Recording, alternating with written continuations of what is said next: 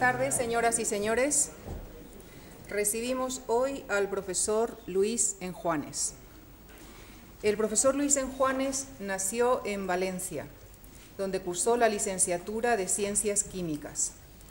Realizó su tesis doctoral en Madrid en el grupo del profesor Eladio Viñuela. De hecho, fue su primer becario en el tema de la peste porcina africana.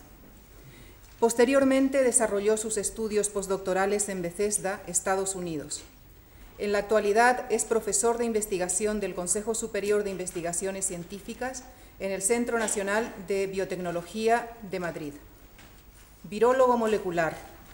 Sus trabajos, publicados en las más prestigiosas revistas científicas, están enfocados en el estudio de los virus animales y humanos y están sentando nuevas bases moleculares en la medicina preventiva. Uno de los hallazgos más importantes del equipo que dirige es haber conseguido manipular el coronavirus mediante ingeniería genética, es decir, hacer un virus sintético que se puede utilizar para el desarrollo de vacunas o para terapia génica. Sin lugar a dudas, su grupo es pionero en España en utilizar la virología como herramienta biotecnológica. Es miembro del comité editorial de importantes revistas científicas especializadas su trabajo ha merecido el reconocimiento nacional e internacional. Es miembro de la Comisión Asesora del Ministerio de Sanidad para el seguimiento del síndrome respiratorio agudo severo, el SARS. Dirige y coordina los trabajos de un equipo internacional formado por ocho laboratorios europeos y tres chinos para diseñar vacunas contra el virus de la neumonía atípica de origen asiático. Este reconocimiento no es casual, dado que el virus causante del SARS pertenece a la misma familia de virus que el equipo del profesor Enjuanes ha estudiado durante más de 20 años. El profesor Enjuanes es sobre todo una buena persona. Es afable y muy riguroso en el trabajo. Genera respeto no solamente entre sus colegas científicos, sino en la sociedad en general. Cuando ustedes le vean y le oigan, comprobarán que su voz y su rostro les resultan familiares. Cuando se disparan las alarmas sociales sobre algún tema relacionado con los virus, como el SARS, el bioterrorismo, armas biológicas, muy frecuentemente el doctor Enjuanes es requerido por los medios de comunicación, pero no solamente porque es uno de los mejores virólogos españoles, sino porque posee la notable cualidad de hablar con naturalidad de su trabajo, de transmitir sus conocimientos de una manera convincente y clara. Damos pues la bienvenida a un gran científico y amigo de esta casa, que nos hablará esta tarde de los virus emergentes, de cómo y por qué surgen nuevas infecciones virales.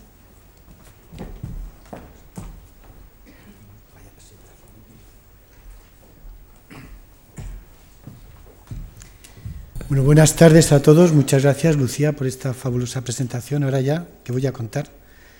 Muchas gracias a Margarita Salas por haberme seleccionado para la presentación.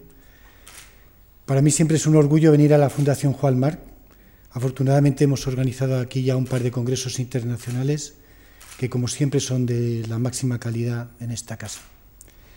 Entonces hoy he traído una presentación eh, que espero que sea relativamente sencilla y entretenida para contar sobre todo historias en la primera parte relacionadas con, los virus y los peligros que corremos.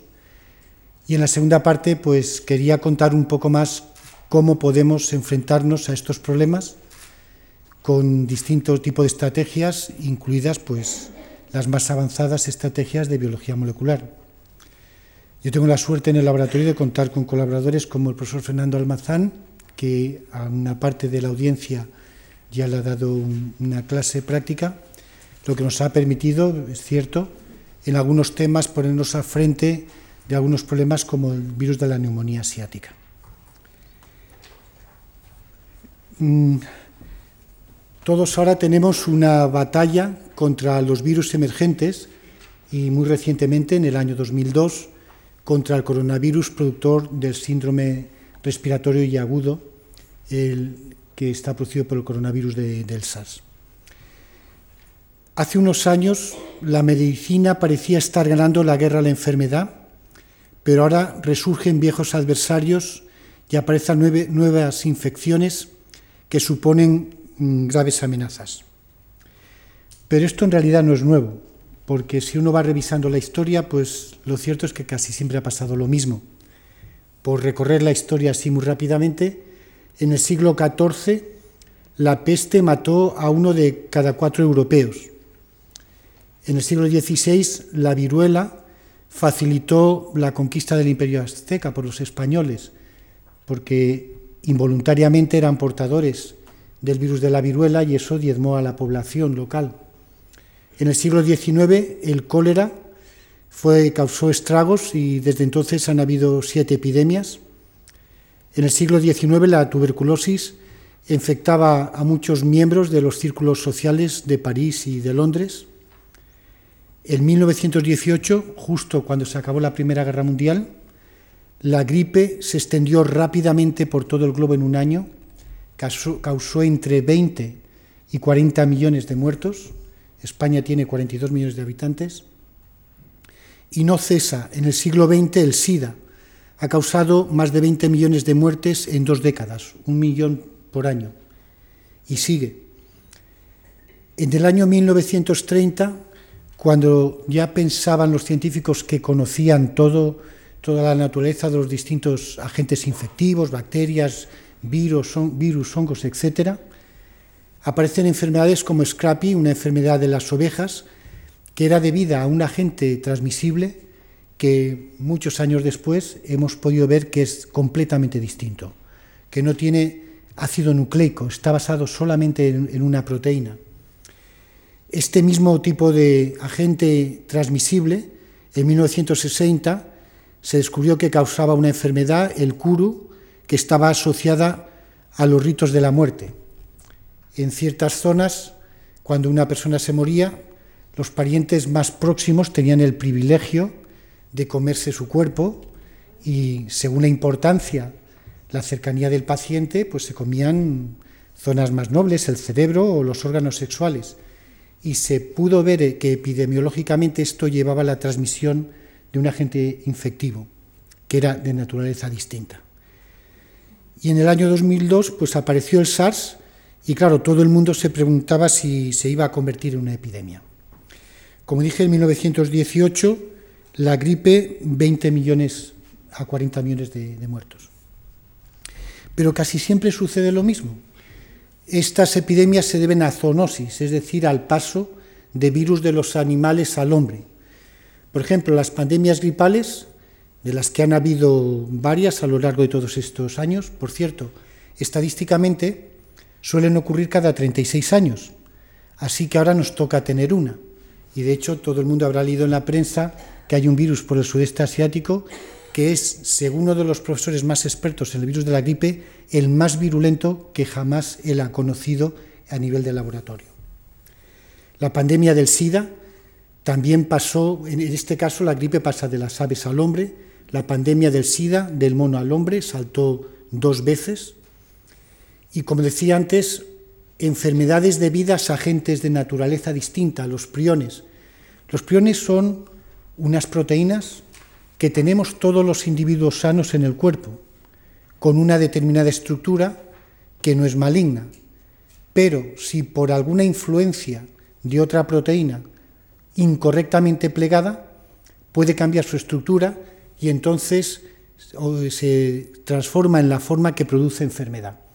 este tipo de agente transmisible es el que produce Scrappy en ovejas, eh, la enfermedad de Creutzfeldt-Jakob en hombre y, por ejemplo, el mal de las vacas locas, que todos han oído hablar recientemente. Luego hay un tipo de enfermedades con una mortalidad enorme debidas a agentes infectivos, que son las fiebres hemorrágicas, producidas, por ejemplo, por hantavirus en Sudamérica, las transmiten los ratones, por eso en un parque de Chile, gente del Centro de, control, de Control de Enfermedades de Estados Unidos va a la caza de ratoncitos para analizar si contienen el virus o no. Estos ratoncitos, cuando llega el invierno, se acercan a los graneros de los pueblos, orinan y ahí dejan el virus que luego infecta a las personas y esto ocurre eh, en tiempos cercanos. Este es un recorte del país del 2002, pero podía haber puesto un recorte de hace un mes del virus ébola, otro virus, otro filovirus del mismo tipo que el anterior, que todos los años causa 60, 70, 80 muertos. Afortunadamente, estos virus se transmiten por contacto y aunque tienen una mortalidad muy grande, es muy fácil controlar su expansión.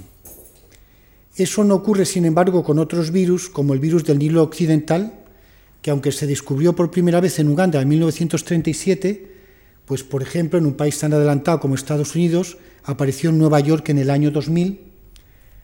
En menos de un año el virus ya estaba en Florida y costa este, y luego se ha pasado a la costa este de Estados Unidos, y hoy por hoy no hay ninguna vacuna.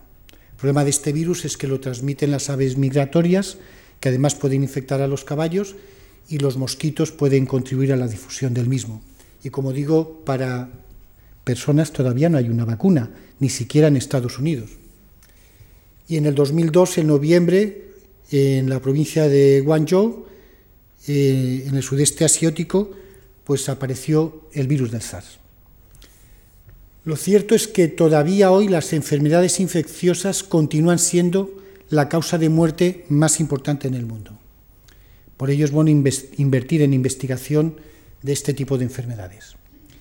Miren, hace poquito, poquito en el año 99, trajimos a Madrid a este señor, que es Brian Maggi, que en ese momento era director de la rama de virología y riquezas del Centro para el Control de Enfermedades Infecciosas en Estados Unidos, en Atlanta.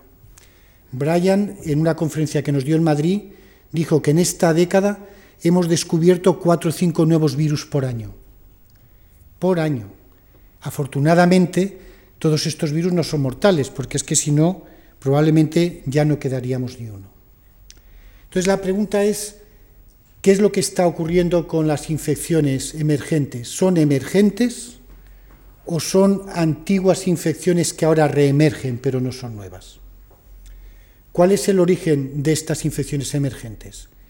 Como digo, ¿es emergencia de nuevas infecciones o ahora que tenemos mejor tecnología reconocemos antiguos agentes que antes no éramos capaces de identificar? ¿Qué es lo que ocurre para que ahora estemos eh, identificando todos estos microbios infectivos? Pues fundamentalmente los responsables son los cambios ecológicos y sobre todo la invasión de espacios naturales que está haciendo el hombre que facilitan las nuevas interacciones entre estos parásitos y el hombre. Y también esta emergencia se ve facilitada por la enorme capacidad de variación de los microorganismos, particularmente los virus, que se adaptan con mucha rapidez a un nuevo huésped como pueda ser el hombre. Ahora bien, además de lo que la naturaleza ya ella solita hace, luego por otro lado está la acción del hombre. En 1972 se firmó en Ginebra el convenio de no proliferación de agentes eh, biológicos como, como, elementos para usar en la guerra. Sin embargo, en cuanto se firmó el convenio, en época de Gorbachev, en 1985, en Stepnogorsk, en Kazajistán, se incrementó la producción de antrax como arma biológica. Los rusos preparaban el, el antrax aquí en esta planta en esta zona de aquí lo desecaban para estabilizarlo y en los edificios de ahí detrás lo almacenaban. Los rusos llegaron a preparar 20 toneladas de virus parcialmente purificado, no era virus purificado, de la viruela, que tiene este aspecto y que, bueno, causa unas infecciones tremendas con una mortalidad que puede ser de en torno al 20%. Pero por el otro lado, no se quedaban cojos. Eh, para que veáis la actualidad de, esto, en septiembre del 2001 en el país se publicó que el Pentágono desarrolla un programa secreto de armas bacteriológicas de gran potencia. Y en el año 2002, en El Mundo, por citar otro periódico, Estados Unidos desarrolla en secreto una nueva generación de armas químicas y biológicas, haciendo las cosas en el límite de la legalidad. De hecho, el presidente Clinton no se quiso dar por enterado de estos programas de Estados Unidos porque sabía que no eran legales. Y el presidente Bush luego no ha querido ratificar el convenio de no proliferación de armas biológicas que se firmó en 1972 en Ginebra. O sea que luego la, acción del hombre también puede dar lugar a motivo de preocupación, como todos sabemos. Y como digo, más recientemente, pues ha aparecido el SARS. Y esto va a continuar pasando. Siempre aparecerán agentes nuevos o viejos que reemergen. Cuando apareció, pronto se vio que su genoma, el ácido nucleico que lleva en su interior, estaba relacionado con el de otros coronavirus. Y ya enseguida que se secuenció, lo que se vio que ese nuevo coronavirus se parecía a los coronavirus, pero poco, solo en un 25%, lo que implicaba que ese virus había evolucionado independientemente por su cuenta durante mucho tiempo, porque ya se había diferenciado mucho de los coronavirus que se conocían. El nuevo coronavirus se parece sobre todo al de los ratones y al de las vacas, pero tiene también algún motivo que se parece a un coronavirus que infecta a las aves, sobre todo el extremo 3'. Y es muy parecido a uno que se ha encontrado a unas civetas, que ahora vemos luego una foto de las civetas. Y claro, cuando apareció el coronavirus, pues se generaron todo tipo de preguntas, eh, cuando apareció el virus del SARS, si era un agente creado por bioterroristas. Ahora hay mucha histeria con esto del bioterrorismo, sobre todo yo diría por el lado americano, y la contestación a esta pregunta para expertos en este tema, con Fernando y yo, pues es muy sencilla. En este momento no hay ningún científico en el mundo que tenga el suficiente conocimiento para crear por síntesis, digamos, un virus tan distinto y que funcione. O sea que no es posible que los bioterroristas lo hayan creado. ¿Cómo se transmite? Luego hablaremos un poco, pero por muchas vías, por contacto, por el aire, pero eso sí, a cortas distancias. Eh, no es un virus como el de la gripe que puede volar por el aire kilómetros y mantener su infectividad. La pregunta del millón era si se haría endémico o no. Bueno, ahora ya tenemos un poquito de perspectiva y pensamos que volverá a reaparecer, pero probablemente de, vez, de tarde en tarde. Incluso, aunque les pueda parecer imposible, un instituto de astronomía de prestigio del Reino Unido publicó también una revista científica de prestigio, la revista Lancet, si el virus, que el virus podría venir del espacio. Habían llegado a esa conclusión porque cuando apareció el virus en noviembre del año 2002, apareció en la provincia de Guangzhou y apareció simultáneamente en siete pueblos, digamos como Segovia, Ávila, Toledo, que distaban entre sí bastante. Entonces no llegaron a entender cómo podía tener lugar esa simultaneidad y hicieron la hipótesis que venía del espacio, hay que explicarlo un poco más, que a lo mejor se había infectado un animal, había muerto, con un pequeño tornado se había subido el virus y luego había caído simultáneamente en todos los sitios. Pero hay explicaciones mucho más convencionales. Hay aves migratorias que pueden volar y un día andar 80 kilómetros y transmitir el virus a esas distancias con mucha facilidad. Como rápidamente ha habido una colaboración internacional muy fuerte, coordinada por la Organización Mundial de la Salud, eh, colegas nuestros han secuenciado los genes del virus y si los coronavirus se clasifican en coronavirus del grupo 1, del 2 y del 3, se ha visto que el virus del SARS cae en un grupo de coronavirus, como decía antes, junto a coronavirus del ratón o, de las vacas, que se pueden utilizar como modelo. Estos coronavirus, como digo, se clasifican en grupo 1, 2 y 3 y infectan a muchas especies, al hombre y a muchas especies domésticas de valor en alimentación. Y siempre hay prototipos que pueden causar una variedad muy grande de enfermedades. Fundamentalmente los coronavirus lo que producen son infecciones del tracto respiratorio del entérico. De hecho, los coronavirus humanos que se conocían producen infecciones del tracto respiratorio, producen lo que se llama el resfriado común de invierno, que es una infección pues como la gripe pero mucho más suave y no se les prestaba mucha atención. Aunque en el laboratorio sabíamos que en algunos casos producían infecciones entéricas que podían ser mortales. Al haberse descubierto el virus del SARS que produce neumonía mortal en un 10% de los casos, la gente le ha prestado mucha atención a los coronavirus y se han puesto a buscar ya han descubierto que hay coronavirus que producen, por ejemplo, la enfermedad de Kawasaki. Este nombre tan raro, aparte de ser una marca de motos, es una enfermedad que produce una infección del corazón y que es eh, relativamente grave. Y la verdad es que el virus está ampliamente distribuido en los humanos. Lo que pasa es que parece que no sea suficiente la presencia del virus para que se produzca esta enfermedad tan grave de Kawasaki. El virus apareció, como digo, en el sudeste asiático, esto es China, Guangdong. Hay mucha gente que esto lo conoce mejor por Cantón, ¿no? los europeos. Y en pocos meses infectó a unas 8.000 personas y causó la muerte de aproximadamente 800. Si por falta de tiempo cuento la película del SARS en una sola diapositiva, muy rápidamente lo que pasó fue lo siguiente. En noviembre del año 2002, en Foshan, al sudeste de China, se detectó lo que ha sido el primer caso de este virus mortal respiratorio.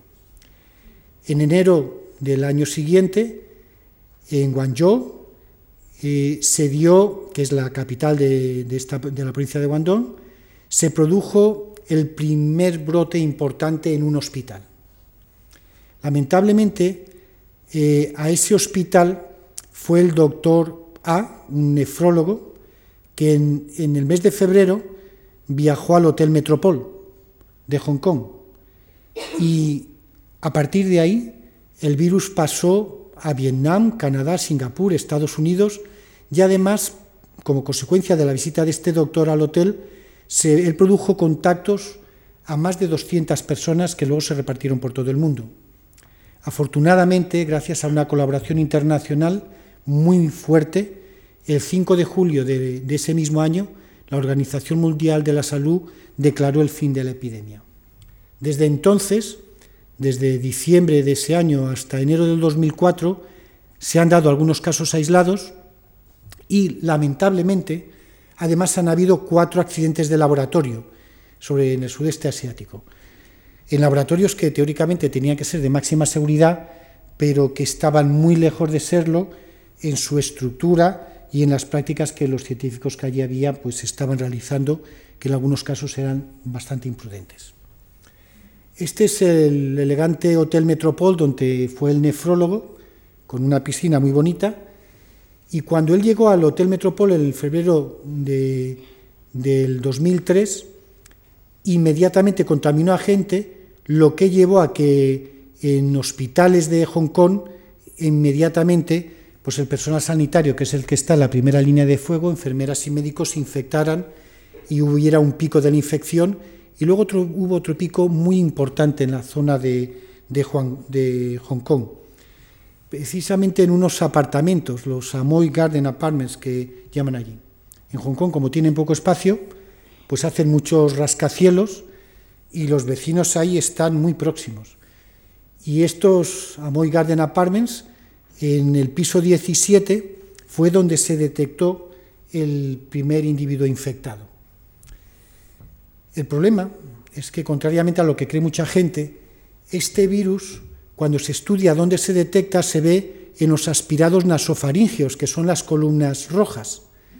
Hacia los 10-12 días después de la infección, en sistema respiratorio, perdón, las columnas azules, hay mucho virus. Pero el problema es que en las heces de los pacientes infectados, que son las columnas rojas, también hacia el día 12 libera mucho virus porque produce unas diarreas tremendas e incluso las columnas amarillas en la orina. Es decir, que un paciente infectado se convertía en una máquina de secretar virus como se ahogaban, les ponían sondas para que respiraran y cuando sacaban la sonda, bueno, aquello, el virus por los aires, diarrea, orina, las enfermeras y los médicos de los hospitales pues caían como chinos, nunca mejor dicho, en este caso. Pero no conseguían explicar los epidemiólogos y los científicos por qué se había distribuido de la manera que lo había hecho el virus por estos apartamentos de una forma tan dramática. Lo más natural es pensar que es un vector, que son los mosquitos, las cucarachas, los ratones, las ratas, y naturalmente los miembros de la Organización Mundial de la Salud fueron a cazar todo tipo de bichos, y lo que ocurrió es que cuando analizaban las cucarachas, pues veía que efectivamente tenían el virus dentro, las ratas también. Pero claro, el virus lo podían tener dentro porque ellas se infectaban, lo reproducían y lo amplificaban y luego lo transmitían. Pero también podía ser porque habían comido restos de, las alcantarillas que contenían virus. No obstante, se consideró inicialmente que podían ser estos animalitos los transmisores de, la epidemia, aunque el modelo pues, no se ajustaba completamente. Con el tiempo y con la perspectiva y con estudios de ingenieros, luego se ha visto que el problema era muchísimo más doméstico. La extensión de la epidemia se explica por mecánica de fluidos, la pueden explicar los físicos. Lo que ocurre en estos apartamentos es que son muy pequeños.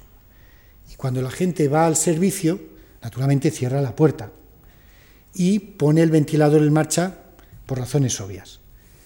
Entonces, como el virus se secreta en grandes cantidades en las heces, baja por las alcantarillas. Y si el ventilador crea mucho vacío, porque son ventiladores, vieron, en estos apartamentos muy potentes, puede llegar incluso a aspirar aire por todos los desagües del lavabo y que haya en el suelo de los servicios y crear aerosoles. Y efectivamente se comprobó que si este era el primer piso donde se produjo la infección, en los apartamentos de enfrente que estaban a dos metros y medio, las gotas más gordas caían y infectaban y todos los apartamentos que están de color fueron los que se infectaron probablemente porque subían los aerosoles hacia arriba. Ahora bien, en el bloque de apartamentos el primer infectado se dio en este bloque y luego se transmitió a todos los que están pintados de blanco, justo a la parte interior, pero por lo general no a la parte exterior. Estudiando la dirección del viento de esos días, se comprobó que iba en esta dirección y justo lo que se, se ha propuesto es que fue el viento el que transmitió el virus a los otros apartamentos y no se ha dado por válida después la hipótesis de que fueran las cucarachas, los ratones o, como se dijo, que este fuera un virus muy especial, que era un mutante muy virulento que se transmitía muy bien por el aire. Lo que yo luego ya con los estudios se ha podido comprobar es que más de 100 especies se podían infectar por el virus pero que fundamentalmente en las que más se encontraba el virus eran las civetas, en los mapaches y en los hurones, pero sobre todo en las civetas.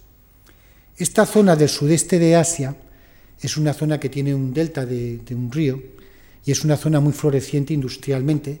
La gente ha hecho mucho dinero y se puede permitir el lujo de ir a los restaurantes a comer delicatessen como estas civetas, de las cuales han hecho hasta 600 granjas en China y estas civetas también se infectaban por el virus. Un grupo de trabajo muy fuerte de China, de hecho es un grupo de, Shanghai de, que estudian el genoma humano, inmediatamente, eh, en colaboración con otros institutos de China y de otras partes del mundo, secuenciaron el genoma completo de más de 60 virus. Y eso no es para que acabe, ¿no? Y con estos estudios lo que hicieron fue comparar las secuencias del virus, tanto de las civetas como del hombre. Y lo que vieron es que el virus iba evolucionando hacia la derecha, pero que con el tiempo salían ramas evolutivas del virus, familias de virus que iban cambiando en su evolución y veían que en el genoma pues incorporaban una deleción de 29 nucleótidos o de 82 o de 412 y interpretando la evolución de la secuencia con programas epidemiológicos matemáticamente, ellos podían establecer qué virus era primero y qué virus era segundo. Por ejemplo, comprobando si un virus que infectaba las civetas y al hombre, si tenía la ambos exactamente la misma delección de 29 nucleótidos, lo más probable es que se había originado, por ejemplo, en las civetas y luego había pasado al hombre. Los estudios epidemiológicos, comparando secuencias muy cuidadosamente, permitieron concluir que el virus ha pasado al menos tres veces de las civetas al hombre, porque un virus con prácticamente la misma secuencia se encuentra en ambas especies. Entonces, ¿cuál es realmente el origen de este coronavirus del SARS que ha producido esta epidemia? Esta diapositiva a mí me gusta mucho contarla, porque es muy interesante. Este virus infecta estas civetas pero en ellas se ha visto que produce una infección muy suave. Y además se ha visto que en estos animales el virus se evoluciona muy rápidamente. Esto lo que indica a los científicos es que el virus no ha vivido en las civetas, porque si hubiera vivido en las civetas anteriormente, ya se habría adaptado y no tiene por qué cambiar para mejorar su adaptación a las civetas. El virus debe de proceder de otro tipo de animales. Como dije, el virus se ha transmitido de civetas al hombre al menos tres veces. Pero, y esto es muy importante, antes de la epidemia, del brote epidémico que hubo, se sacó suero a mucha gente y se estudió si tenía ya anticuerpos contra el virus. Y se comprobó que las personas, los comerciantes de animales, un 40% de ellos eran positivos contra el virus, ya tenían anticuerpos contra el virus. Sin embargo, en ellos no se había observado ninguna enfermedad. Sin embargo, cuando iban a los vendedores de verduras, un 5% solamente era positivo, lo cual ya sugería ¿verdad? que el virus debería provenir de animales, como es de esperar, no de, no de las lechugas. ¿no? Y otro dato muy importante, cuando analizaban en Hong Kong el suero de personas sanas, pero sueros que le habían sacado estas, dos, a estas personas dos años antes de que tuviera lugar la aparición del virus, pues esas personas ya sus sueros reaccionaban contra el virus, lo que implica que se habían infectado anteriormente con el virus, antes de que lo empezáramos a reconocer. Esto lo que nos lleva a concluir es lo siguiente, que ha tenido que aparecer un nuevo virus, un nuevo mutante, que en contraste a los anteriores es virulento. Esta gente ya estaba infectada de antes, pero por un virus atenuado, si no se habrían muerto. Y además ha tenido que pasar otra cosa. Ha tenido que pasar que este virus que ha aparecido ahora se transmite muy bien de hombre a hombre. Esto, los que nos dedicamos a la virología, nosotros es muy familiar, es lo que pasa con el virus de la gripe. El virus de la gripe lo tienen los pollos y lo tienen los cerdos, pero no es virulento para el hombre, ni se transmite del hombre al hombre. A veces, como ha pasado el año pasado, hay un virus de la gripe que lo tienen las aves, los patos de los lagos del sudeste asiático, que es muy virulento para el hombre y lo puede matar, pero infecta a un hombre y lo mata, pero no se transmite de hombre a hombre. Cuando se convierten en peligrosos, es cuando cogen estas dos propiedades, ser virulento y aumentar la transmisibilidad de, hombre a hombre. El comportamiento del virus, si comparamos un viejo conocido, el virus de la gripe, con el virus este del SARS, cómo crece el virus en el organismo, es bastante distinto el caso de uno al caso del otro. En el caso del virus del SARS, infecta y los títulos empiezan a subir y sigue varios días subiendo y luego en los pacientes que se recuperan, la cantidad de virus que se produce baja. Esto no es lo que pasa con la gripe. Cuando pillamos la gripe, el virus crece rápidamente y normalmente las defensas nos protegen frente a la gripe y inmediatamente el título empieza a descender. Si lo esquematizamos, en el caso del SARS, el virus aumenta el título durante mucho tiempo y luego baja, y en el caso de la gripe sube rápidamente y a cabo de una semana normalmente se nos ha pasado la gripe. Mm, entonces, esto ha explicado, estos esquemitas tan sencillos ayudan mucho a entender lo que pasaba. La gente al principio tenía virus pero no se sentía muy mal, cuando se encontraba muy mal e iba al hospital era cuando estaba con la máxima producción de virus y contaminaba al personal de los hospitales. Pero ¿por qué este virus sigue creciendo y creciendo y creciendo y este no? Enseguida las defensas lo paran. Esto lo que indica es que la respuesta innata, la que, las defensas que tenemos en el organismo, eh, que son inespecíficas y paran a cualquier virus, en este sistema están fallando, en contraste a lo que pasa con el virus de la gripe. Y es porque en la infección siempre hay una batalla entre el virus y la célula. Y este virus, como otros que son peligrosos, se buscan estrategias que neutralizan las defensas de la célula. El virus del SARS tiene genes que producen proteínas que inactivan la producción de defensas como el interferón que inhiben el crecimiento de los virus. Entonces, ¿qué es lo que podemos hacer cuando aparece una una epidemia de este tipo? Bueno, lo mejor es tener, dar la alerta, y, pero para eso hay que tener una red de laboratorios a nivel mundial que lo detecten y que estén bien coordinados. En Europa, a pesar de lo adelantados que estamos, el año pasado se ha creado por primera vez un sistema de alerta competente como el que hay en Estados Unidos. Ya tenemos nuestro Centro para el Control de Enfermedades Infecciosas, que ahora tiene su sede en Estocolmo. Lamentablemente, solo tienen ordenadores, no tienen laboratorio, pero bueno, están coordinados con laboratorios que diagnostican. Esperemos que la Unión Europea les dé más dinero y contrate a científicos que además hagan diagnóstico. La otra medida que suelen ser sencillas es la prevención medioambiental.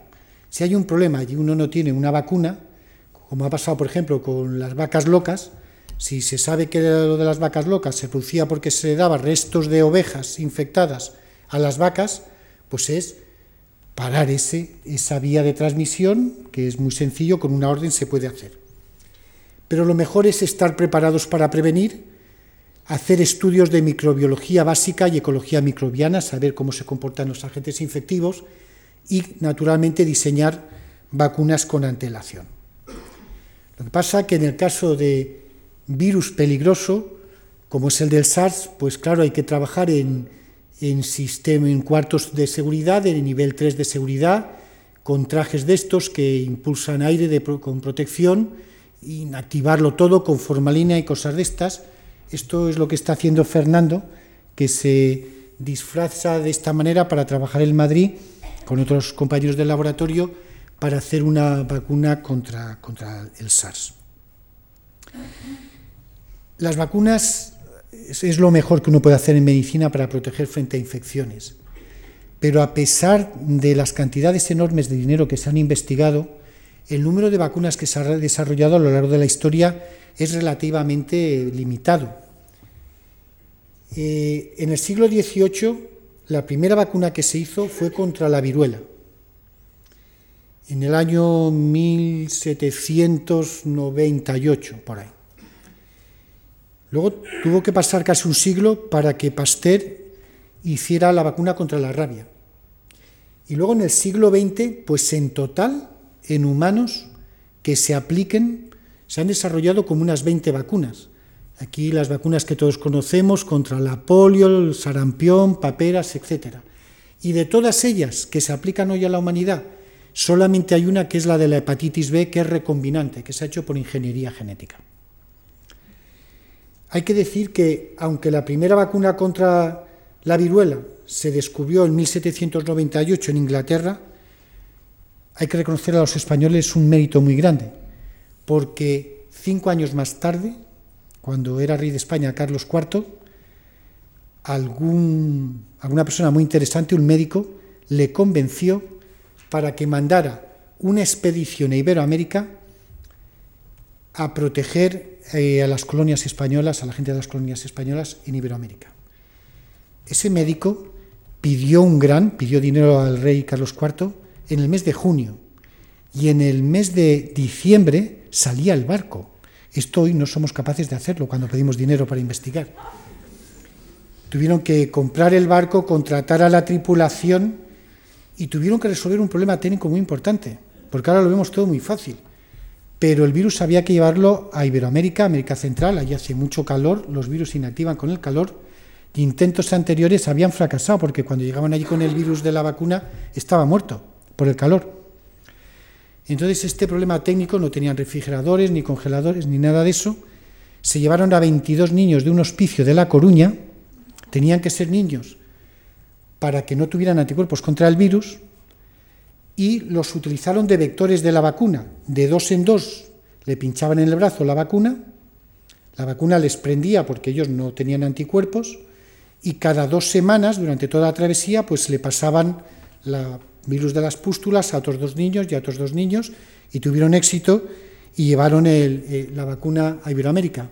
Esto es Europa, esto es África, esto es España la expedición fue a Canarias, a Santo Domingo, Venezuela y luego se repartió en dos, una que se fue para México y otra para Iberoamérica. Y fueron unos tíos muy listos, porque por cuenta de perder ellos el tiempo vacunando, lo que hicieron fue entrenar a la gente a que aprendiera a vacunar ellos. Cuando iban a un sitio, hacían escuelas de vacunación, les enseñaban a vacunar y les dejaban el virus vacunal y se podían marchar a otro sitio y eso fue una forma muy productiva de hacer esto. Yo no sé cómo voy de tiempo, ni lo que me he enrollado, ni lo que no me he enrollado. Eh, eh, vacunas hay de muchos tipos y aquí naturalmente no tenemos tiempo para, para ver esto con detalle, pero por dar una visión panorámica, podríamos decir que las vacunas son su unidad, cuando se coge un solo un trozo del agente infectivo para vacunar, o, y esto es lo más frecuente, están basados en el caso de virus en virus que se han inactivado con agentes químicos, o también en muchos casos son virus que se han atenuado. Se han atenuado y normalmente, ahora lo veremos, esto se ha hecho sin saber cómo, eh, o se ha hecho por ingeniería genética como lo hacemos ahora. En España, gracias a la escuela que crearon Margarita Salas y Eladio Viñuela, se creó un grupo de, de, virólogos muy buenos, ellos fueron los promotores de la biología molecular en España y aprendimos todos los trucos de la ingeniería genética para poder manipular los genomas de los virus. Eso ha hecho que luego se puedan crear virus que se replican en una célula, pero que no se pueden propagar. Quiero decir que no se pueden pasar ni a la célula vecina siquiera. Y eso los convierte en vacunas que son muy seguras, ahora lo contaré muy brevemente. Y luego hay otras que están más sofisticadas, basadas en moléculas de DNA, ya ni siquiera va todo el virión con su envuelta y el ácido nucleico dentro, que son replicones, como los que Fernando con otros compañeros del laboratorio están desarrollando aquí en Madrid.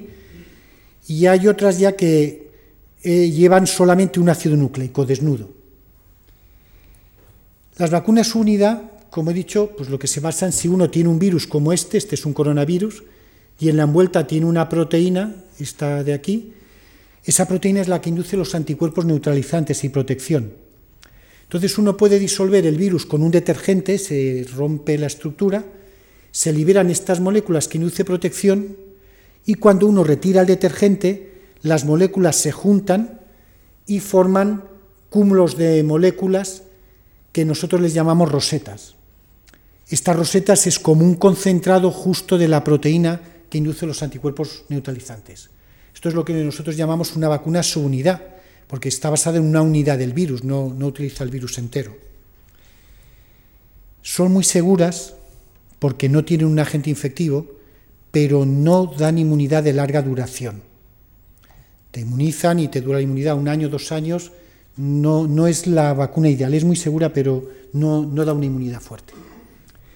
La otra vacuna es pues coger el virus entero. En el laboratorio ya hace muchos años habíamos purificado coronavirus en el Centro de Biología Molecular y estos coronavirus que producen enfermedad pues se pueden inactivar con agentes químicos como beta-propiolactona y otras cosas y se pueden utilizar como vacunas. Pero esto tiene un peligro porque cuando uno hace los experimentos a nivel de laboratorio, la inactivación química uno lo controla todo muy bonito, es muy fácil. Pero cuando lo lleva a la fábrica de vacunas que crecen 10.000 litros de células para purificar el virus, se pueden formar grumos del virus y en el interior de esos grumos el agente químico inactivante no penetra bien. Y cuando luego uno administra la vacuna, en las pruebas de laboratorio parece que no hay virus, porque el virus infectivo está escondido en el grumo, pero luego cuando se disuelve en el cuerpo humano sí que hay virus. La verdad es que esto pasaba en los años 60 y todo eso, pero en abril del 2004, no hace tanto tiempo, un añito, en un importante laboratorio europeo y francés, para más datos, se distribuyeron 30.000 dosis de vacuna contra el virus de la rabia. De hecho, a España nos llegó algunas dosis de esto y se había comprobado luego, eh, posteriormente comprobaron que quedaba virus infectivo dentro. Naturalmente, ¿quién se pone la vacuna de la rabia? No el que viaja de Madrid a Barcelona, porque no lo necesita. Se la pone el que se va a África, a Iberoamérica, a sitios muy raros. Y a ver quién caza esos 30.000 que se pusieron la vacuna. Afortunadamente, la vacuna está inactivada se había basado en la utilización de un virus de la rabia que era atenuado. porque si no la que habrían montado, habrían producido la rabia a 30.000 personas y esa se la habrían podido transmitir, no sabemos a cuánta gente, porque todos los que se ponen de la vacuna de la rabia normalmente son viajeros. Ahora, las vacunas, ¿cómo se hacen? Pues si simplificamos mucho, mucho, mucho, se pueden hacer de dos maneras. Como se llama un procedimiento generiano, que ahora resumo, y luego por ingeniería genética. Procedimiento generiano es un procedimiento en el que no sabemos muy bien por qué se atenúa el virus virulento. El objetivo es un virus que produce una enfermedad muy fuerte, hacer que infecte, pero no produzca enfermedad, con lo cual induce una buena respuesta inmune y protege. Pero ¿cómo la atenuamos? Pues una estrategia que se ha seguido durante mucho tiempo, si la vacuna es para el hombre, el virus se crece en células de pollo. Al adaptarse el virus a las células de pollo, luego en hombre no crece bien y para hombre está muy atenuado. Lo que se hace es coger un virus virulento, se pasa en cultivo muchas veces y se pasa 200, 500 veces y al final pierde la virulencia para el hombre. Se hacen controles, se ve que está atenuado y se administra. Lo que pasa es que uno no sabe lo que ha hecho. Sin embargo, yo les puedo decir que todas las vacunas que les han puesto, incluyéndome yo mismo, pues se han obtenido todas por este procedimiento, excepto de la de la hepatitis B, que es recombinante. Afortunadamente, hoy en día hay otros procedimientos más sofisticados. Hoy en día, cuando se tiene el genoma de un virus, conocemos la secuencia, conocemos la composición en genes que tiene, en algunos laboratorios como el nuestro, tengo que decir que nuestro laboratorio, Fernando y otros compañeros del laboratorio, fueron los primeros científicos del mundo que crearon una copia cDNA de un coronavirus como el virus este del SARS.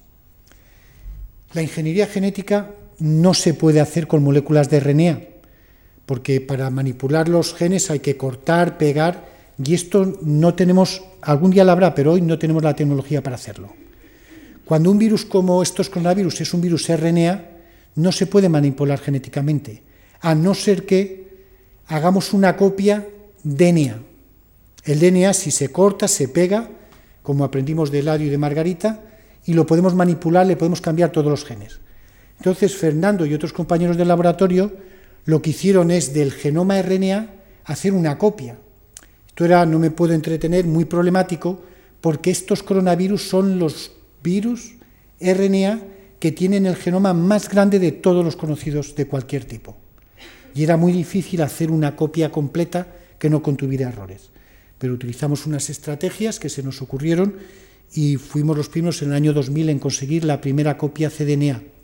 ¿Qué pasa cuando uno tiene una copia cDNA?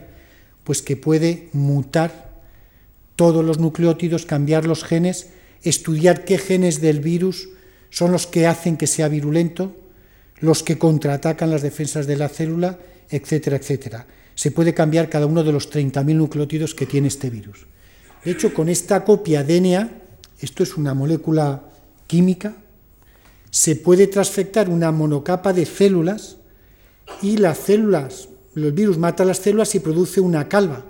Y en esa calva nosotros podemos recuperar un virus infectivo, que casi casi es un virus que hemos sintetizado y que lo podemos modificar a antojo y a este virus le podemos quitar un gen, como fue el caso de, que hemos hecho, el gen número 7, lo mismo da. Y fijaros, cuando estudiábamos el virus original en el laboratorio, cómo crecían animales en el pulmón o en el intestino, el virus original crecía muchísimo, las líneas negras, daba títulos de 10 elevada 7 partículas virales infectivas por, por gramo de tejido, de pulmón o de intestino.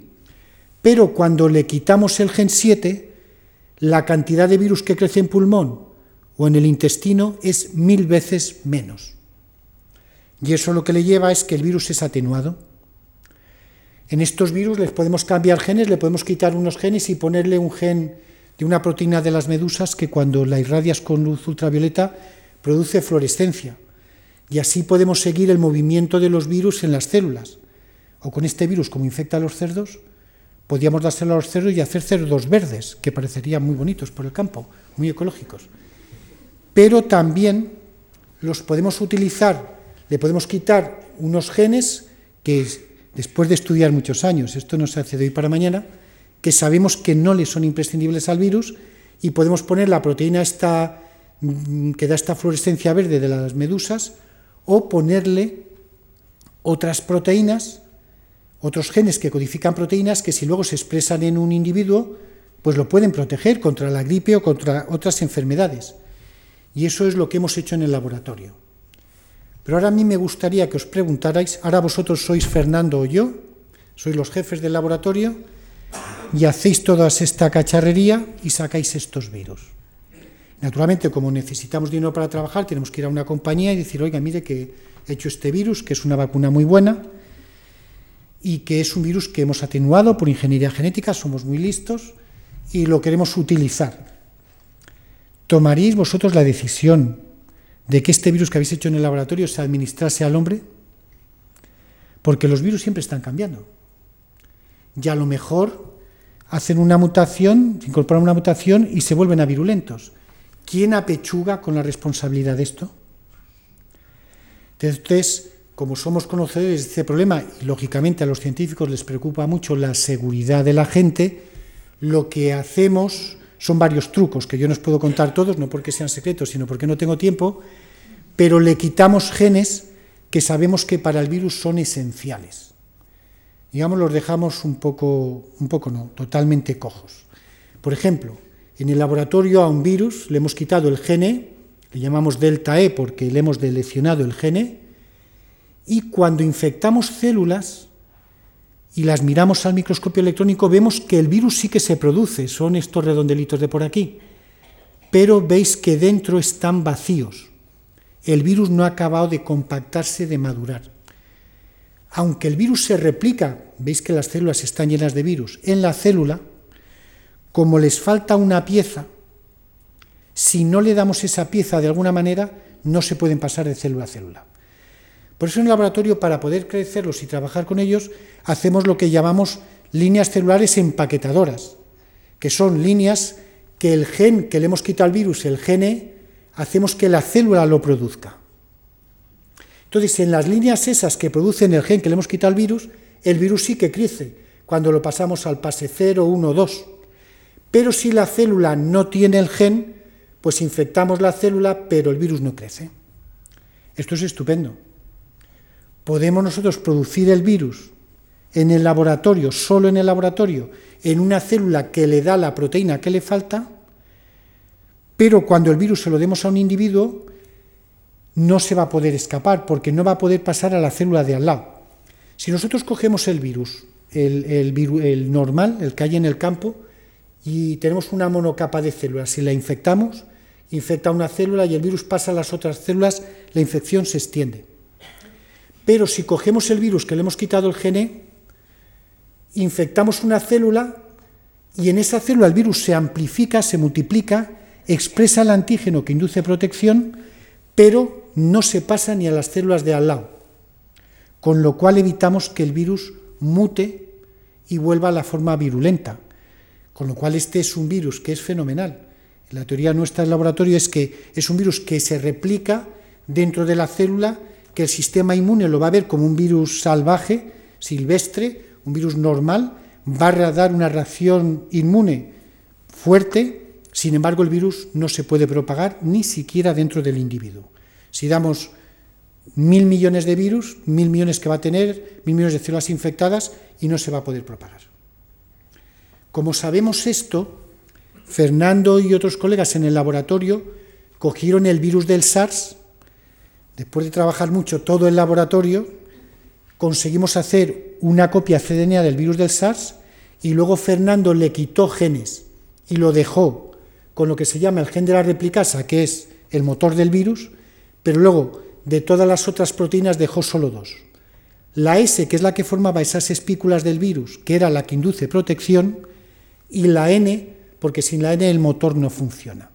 Y Fernando, con técnicas de de amplificación génica demostró que ese replicón, como se llama esto, pues el motor va y cuando entra dentro de una célula hace mucha proteína N que induce protección, mucha proteína, perdón, S que induce protección.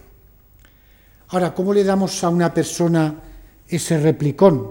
Porque eso es una molécula de DNA. Si se la damos oralmente, se degrada por las, por las DNAsas. Entonces no lo podemos administrar así suelto. Lo que hacemos es esa molécula de DNA la transfectamos a células y esas células las hemos preparado anteriormente para que todos los genes que le hemos quitado al virus los tiene la célula. Y le proporcionan las proteínas que le hemos quitado al virus. Entre las proteínas que lleva codificadas el, DNA que le hemos dado y las que la célula le complementa, puede hacer lo que llamamos nosotros falsos virus. Desde fuera aparecen un virus de verdad, pero luego el genoma que tiene dentro lleva defectos. Esos virus ahora sí los damos oralmente, van al intestino o al pulmón, infectan, pero no se pueden propagar, pero inmunizan. Es una vacuna que es eficaz y segura al mismo tiempo. Cuando esos virus los cargamos con proteínas de otros virus, como una de rotavirus, cuando infectan células, se expresa esta proteína, que la vemos con un, por inmunofluorescencia como, como en rojo. El virus lo vemos como verde, pero expresan grandes cantidades de proteína, no de sus proteínas solamente, sino de la proteína de otro virus que sabemos que induce protección frente al otro virus. Y hacemos el doble salto mortal. Si metemos dos proteínas, después de tener algún conocimiento, claro, la P2 y la P6, de ese, de ese virus que produce diarreas, se produce tantas partículas vacías del virus que llegan a formar como cristales, se concentra tanto y esto se ha conseguido en el laboratorio afortunadamente con un vector vacunal que hemos desarrollado en el laboratorio. Ahora con ese vector podemos vacunar contra un coronavirus y contra un rotavirus porque produce tanto coronavirus como rotavirus pero lo bueno es que estos viriones están vacíos de ácido nucleico, por eso no pueden mutar a, virulentos. Bueno, yo veo que el tiempo se me está yendo. Voy a seleccionar, voy a dar un pequeño salto porque si no, eh, no voy a comentar algunas cosas del final que no me gustaría dejar de comentar brevemente. Que es eh, como presentaros otros aspectos la vacunación, no hay duda, es una de las mejores herramientas que tiene la biomedicina para proteger. Sin embargo, como ocurre con todas las cosas en la vida, no hay nada perfecto. Y las vacunas, pues la verdad es que tampoco lo son. Por ejemplo, se sabe que las vacunas tienen ciertos efectos adversos. En el caso, estos efectos adversos se, se producen, pues ya lo conté antes, por ejemplo, cuando uno inactiva un virus para luego administrarlo como vacuna, puede ocurrir que la inactivación sea incompleta y que quede algo de virus virulento escondido en la vacuna. O a veces ocurre con virus que no son inactivados, sino que son atenuados, que el virus atenuado se replica y bueno, nos produce un efecto secundario. ¿Quién no cuando los que somos ya más mayorcitos nos vacunaron de pequeños, que las vacunas no estaban tan perfeccionadas y la semana que nos habían vacunado, pues teníamos un poco de fiebre, porque el virus atenuado sí que se replica. O puede ocurrir que cuando se produce la vacuna, como ocurría, esto ya no suele ocurrir ahora, la verdad, pero en los años 60, eh, a veces en el laboratorio se les contaminaba la vacuna con otro virus o con una bacteria. Y si no, no lo detectaban en los controles, pues podría producir en aquellos años algún problema. Y hay otros problemas que son más complejos. A veces el virus induce una respuesta contra el virus, pero hay moléculas del virus que se parecen a las moléculas de nuestro cuerpo. Y el anticuerpo que se produce contra el virus también puede reaccionar contra alguna molécula de nuestros tejidos. Y esto produce un pequeño problema a veces. Sobre todo, esto ocurría antes. En las vacunas de hoy, cuando uno vacuna con, con la vacuna de la polio, que como sabéis produce parálisis, de cada millón de personas que se vacuna, a una se le transmite el virus de la polio y se le puede producir parálisis. Aquí tenemos que tomar una decisión, o vacunamos o no vacunamos. Los que somos más mayores, antes veíamos mucha gente con polio por la calle, ahora ya no se ve nadie. Con la vacunación se protegían 999.999 individuos y a uno se le jorobaba. Pero claro, es que la relación es muy buena. De cada millón, protegemos a 999 y 999 ya uno no. Pero gracias a eso se está al borde de la erradicación de la polio. Se habría erradicado ya. Si no fuera que por ahí, por Kenia, hay unas sectas de musulmanes que desgraciadamente piensan que Occidente quiere exterminarlos y que la vacuna de la polio lleva un virus para exterminarlos y, y la jerarquía que tienen les ha convencido y nos han dejado vacunar. Afortunadamente la Organización Mundial de la Salud les acaba de convencer hace poco porque después de prácticamente erradicar la polio con la vacunación en todo el mundo, en Kenia empezó a subir otra vez. Les han convencido, no os creáis, hace seis meses y ahora ya dejan que, les inmunicen. Pero bueno, que nadie se lleve un mensaje equivocado. La vacunación en medicina supone la mejor relación inversión-beneficio. Y esta va a ser mi última diapositiva porque no quiero cansaros. El tema de las vacunas eh, requiere una inversión económica muy fuerte. Y se presenta un problema económico grave.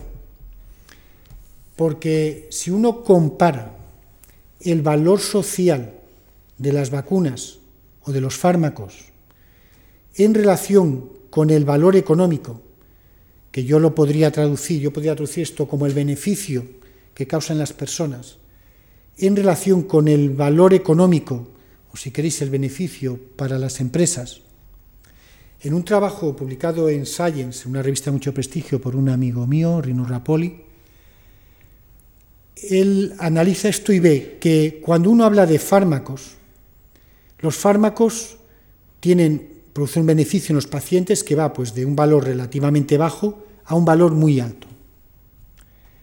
Pero el beneficio económico, lo que cuestan los fármacos y por tanto el beneficio de las empresas es muy alto. Sobre todo porque los fármacos muy frecuentemente no curan. Los fármacos alivian los síntomas. Frecuentemente, hay casos de todo tipo. Entonces, si los fármacos, los antivirales para el SIDA, pues los tienen que tomar todos los días, tres veces al día, 12 pastillas por día. Un cóctel de tres antivirales para que la cosa sea efectiva. Y un día y otro día y otro día. Eso para las empresas es fenomenal. Las empresas están encantadas haciendo fármacos. Sin embargo, las vacunas que producen un beneficio enorme a los pacientes cuestan muy poco. El valor de las vacunas es muy bajo. Y lo que es peor, a uno cuando es pequeñito, a mí me vacunaron contra la vacuna del sarampión o la de la polio y no me han vuelto a vacunar nunca. Con una dosis basta para mucho tipo de enfermedades. La de la hepatitis B ahora, bueno, te dan tres dosis a lo largo de unos meses y se acabó. Entonces, económicamente son poco rentables para las vacunas, para las empresas. Entonces, las empresas en todo el mundo están dejando de fabricar vacunas, porque el beneficio que obtienen es relativamente poco. Y luego, si a eso uno incluye que de vez en cuando una vacuna puede dar un susto, producir algún efecto secundario, y en países como Estados Unidos enseguida los llevan a juicio, pues las empresas americanas ya no quieren producir vacunas. Y esta es una muy mala situación. Y no hablemos ya de la producción de vacunas para enfermedades del tercer mundo, que no tienen dos duros. Las empresas ahí no pueden vender nada, por tanto no están interesadas en la fabricación de vacunas contra malaria o cosas de esas, que sobre todo están en, en países tercermundistas donde no hay un duro. Solución, pues la única solución que se prevé es una colaboración muy fuerte entre organizaciones internacionales, Banco Mundial y gobiernos, que al menos protejan a las empresas que fabrican vacunas en caso de que haya un problema. Esto no quiere decir que les den a las empresas patente de corso, Quiere decir que tienen que seguir unos controles muy rigurosos, pero en el caso de la polio, la mejor vacuna que tenemos, bueno, pues de uno de cada millón da un problema. Bueno, pues hay que salgan los gobiernos a dar la cara, porque es que si no, cada día hay menos empresas que fabrican vacunas. Y ocurre otra cosa, pese a que se hace mucha investigación en muchos sitios y se han desarrollado muchas vacunas, ya han visto que en un esquema que he presentado, en humanos no se aplican más de 20 vacunas, sino que cada uno piense para dentro de sí cuántas vacunas le han administrado a cada uno. La de la polio, la del sarampión, unas pocas más. Si ha viajado por ahí por algún sitio la de dengue, fiebre amarilla y alguna cosita más, pero solo a los viajeros, a los demás cuatro o cinco. Y es que hay muchas vacunas que se han desarrollado, pero no se atreven a sacarlas al mercado. El valor de las vacunas es muy relativo. En Estados Unidos de sacar una vacuna muy buena contra el rotavirus, controlaron para que estuviera bien la vacuna a 10.000 individuos infectados. Lamentablemente esa vacuna producía un efecto en cada, de cada 40.000 individuos en una. Solo cuando se, se extendió la aplicación se vio que podía producir un problema en uno de cada 40.000 individuos. En Estados Unidos inmediatamente la retiraron del mercado. Claro, en la India decían, por favor, no nos hagan ustedes esto, que aquí si protegemos a 40.000, aunque uno tenga un problemita, nos compensa, porque si no los otros 40.000 se nos muere. Es lamentable que se muera una persona, pero es mejor salvar 40.000 aunque uno pues tenga que sacrificarse por lo demás. Siempre hay una relación beneficio-precio que uno paga por esto, pero como digo, las vacunas son la mejor herramienta que hay en medicina y hay que soportar el trabajo sobre las mismas protegiendo a las empresas. Solamente os quiero leer ahora los colaboradores del laboratorio que han contribuido a mucho del trabajo que aquí no he podido contar. Fernando, que ya os ha dado una clase en temas de replicación, lidera el grupo de replicación. En transcripción, Isabel Sola y Sonia Zúñiga están haciendo un trabajo muy importante. Voy a saltar a la producción de estos vectores virales, Javier Ortego, que ha estado muchos años en el laboratorio, y lógicamente tenemos que colaborar con, mucha gente. Eh, por destacar a algún compañero del propio centro, con Juan Antonio García hacemos vacunas en plantas, porque son muy económicas la producción de, vacunas en plantas, pero también trabajamos colaboraciones muy productivas con Matías Miller de, de Viena, con la que hemos hecho ratoncitos transgénicos que nos sirven como modelo para poder ensayar las vacunas en el laboratorio. Nadie deja que le pinchemos las vacunas que hacemos. Tenemos que utilizar ratoncitos transgénicos que hemos humanizado para poder ver qué tal funcionan. O Alexander Akulichev, de origen ruso, que está en Oxford, en el Reino Unido, con el que estamos haciendo espectrometría de masas para identificar proteínas que cambian cuando los virus infectan a las células. Estamos estudiando mucho la interacción de virus patógeno, etc. Así que creo que voy a parar aquí para que no me antes de que me echéis vosotros. Muchas gracias por la atención.